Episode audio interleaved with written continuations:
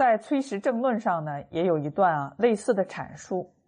他说：“夫人之情，莫不乐富贵荣华、美服利饰、铿锵炫耀、芬芳佳味者也。”意思是说呢，人之常情，人的习气，人的习染，都是喜欢荣华富贵，喜欢美丽的服饰叮当作响。而且炫人眼目，喜欢吃的都是香喷喷的美味佳肴。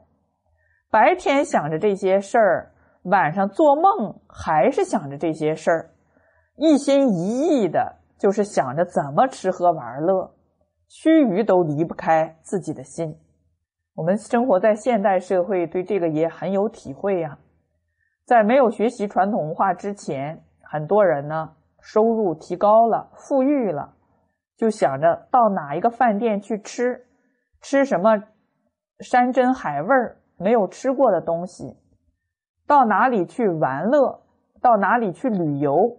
那我们看现在的电视台的节目呢，其实也是在引导人们怎么去追求吃喝玩乐，以此为荣啊，互相攀比啊。这就和水往下流，瀑布往深壑里流淌是一样的道理。这是自然而然的，不需要人去教。所以古代的人把人的欲望啊看得很清楚，所以把它比作欲是深渊。人的欲望如果没有节制，任其发展，最后人自己都没有办法来束缚自己。所以古人就是通过礼法、通过制度、通过教育来严格的防范于未然，把人的欲望啊。限制在合理的范围之内，做到育而不贪。但是啊，现在却不是这个样子。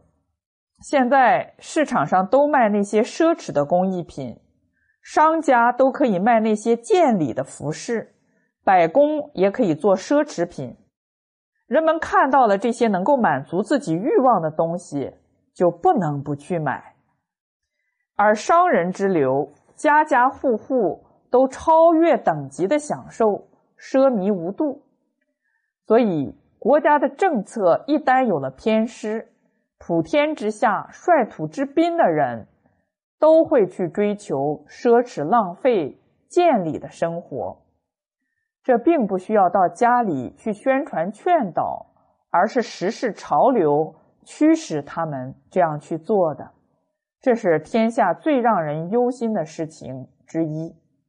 你看，当时啊，古人就看到了这种啊奢靡之风的危害。那么，其实呢，还有很多的危害更严重。比如说，我们现在之所以出现环境问题、能源资源的短缺，什么原因呢？环境问题的根本原因就是人们过度膨胀的欲望和地球的有限资源。有限的承载力之间产生了一对矛盾，而这个地球的资源是有限的，人的欲望膨胀是无限的。那么，地球有限的资源呢，不能够再满足人越来越膨胀的欲望了，所以环境问题就出现了。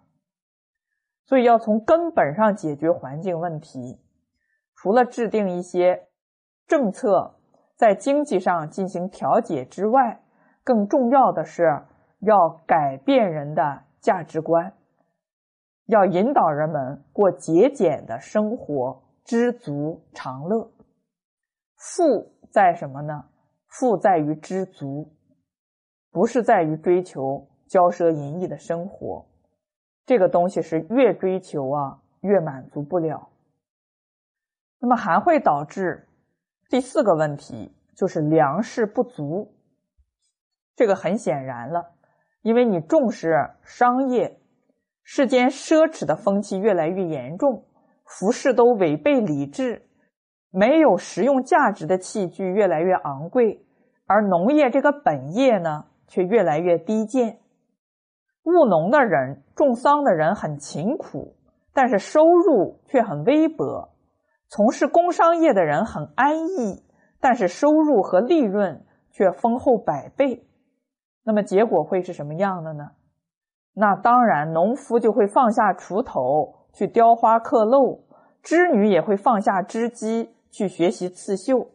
像我们现在这个社会也是如此啊，农民都不去种田了，都到城市去打工了，因为他打工挣的钱比他种地挣的钱要多得多呀。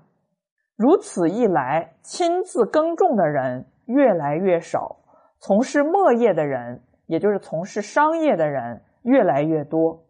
荒地虽然有开垦，但是因为人们没有把心思放在种地之上，所以呢，没有尽心尽力的去耕种收割，怎么会有丰收的年景呢？财富都集聚在少数人的手里，商家的手里。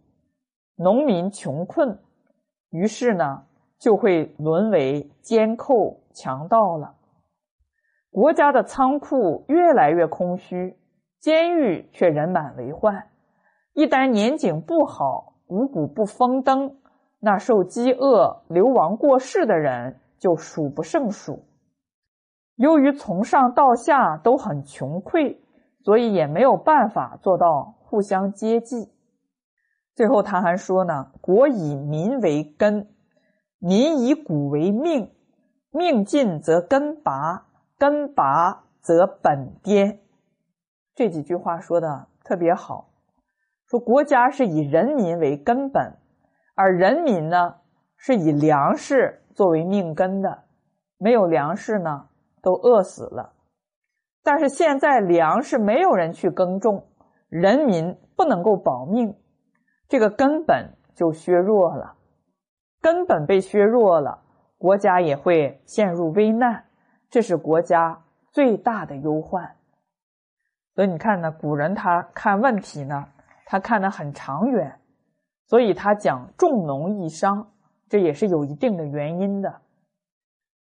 因为农业付出的多，但是却收入少，而工商业付出的少，收入却很丰厚。这两者有着鲜明的对比。如果国家再不重视农业，那么亲自去耕田的人就越来越少了，粮食不够吃，国家很容易陷入危难。像我们现在很多的农民都入城去打工了，不仅仅是粮食没有人种了，而且呢，这个农民工进入城市之后，也会受到奢靡之风的影响。如果一旦，哎，这个男子啊，去追求奢侈的生活了，放纵欲望了，这家庭就破碎了；这个女子贪慕虚荣了，这个家庭也破碎了；儿女没有人教了，这个犯罪率也自然就会提升了；老人没有赡养了，你说这一系列的社会问题多么严重啊！原因在哪里呢？原因都是因为没有重视农业这个根本，没有啊把这个本业重视起来所导致的。那么下面讲啊，教训者以道义为本，以巧辩为末。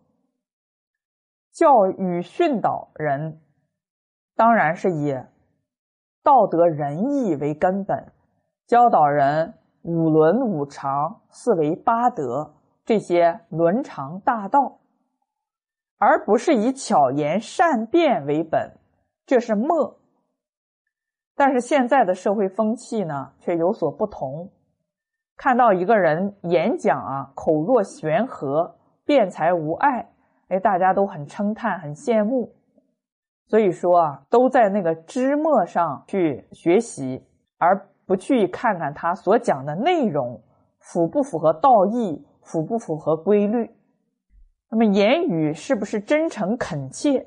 这个才是本，而不是呢，在这个枝末上做功夫，那就会成为孔老夫子所说的“巧言令色，鲜矣仁”。词语者以信顺为本，以诡力为末。言辞要以诚信顺理为根本。以奇异华丽为之末，话讲的很动听，用词用的很华丽，那么这个呢是之末。烈士者以孝悌为本，以交游为末。这个烈士呢，就是指读圣贤书的人，他应该以孝顺父母、友爱兄弟为根本，而以交友应酬，也就是我们现在说的搞公共关系为末。现在我们都讲人际关系法、公共关系法，其实如果连五个基本的人伦关系处理不好，谈不上搞人际关系了。所以，我们跟人相处，我们观察一个人，判断这个人值不值得交朋友，我们根据什么呢？现在人往往凭感觉，这个人呢，我喜欢，这个人对我好，好像啊说的话我都爱听，哎，我们就觉得这个人可交了。这个就是不理智了。